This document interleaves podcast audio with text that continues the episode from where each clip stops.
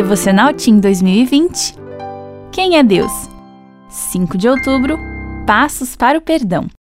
Nele temos a redenção por meio de seu sangue, o perdão dos pecados, de acordo com as riquezas da graça de Deus. Efésios 1, 7. Lorena levou de propósito a borracha da colega para casa.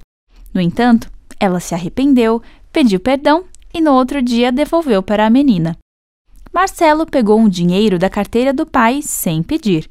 Antes de gastar, arrependeu-se, devolveu o dinheiro e pediu perdão a ele e a Deus.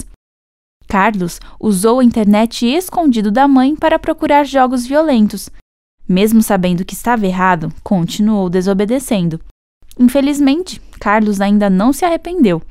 Isso significa que o coração dele permanece sujo pelo pecado. Gustavo riu do colega que caiu na escola.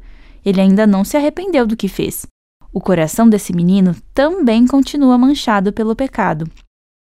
Lorena, Marcelo, Carlos e Gustavo desobedeceram. Qual é a diferença entre eles? Só Lorena e Marcelo seguiram os passos para o perdão.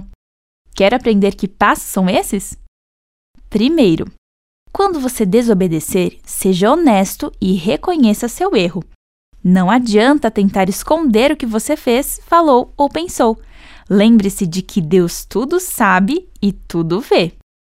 Segundo, diga para Deus o que você fez de errado e peça perdão. Terceiro, receba o perdão de Deus e o poder para se afastar da desobediência. Depois, siga em frente sem o peso da culpa e viva feliz com Jesus. Eu sou Aline Littke e sou editora assistente na CPB.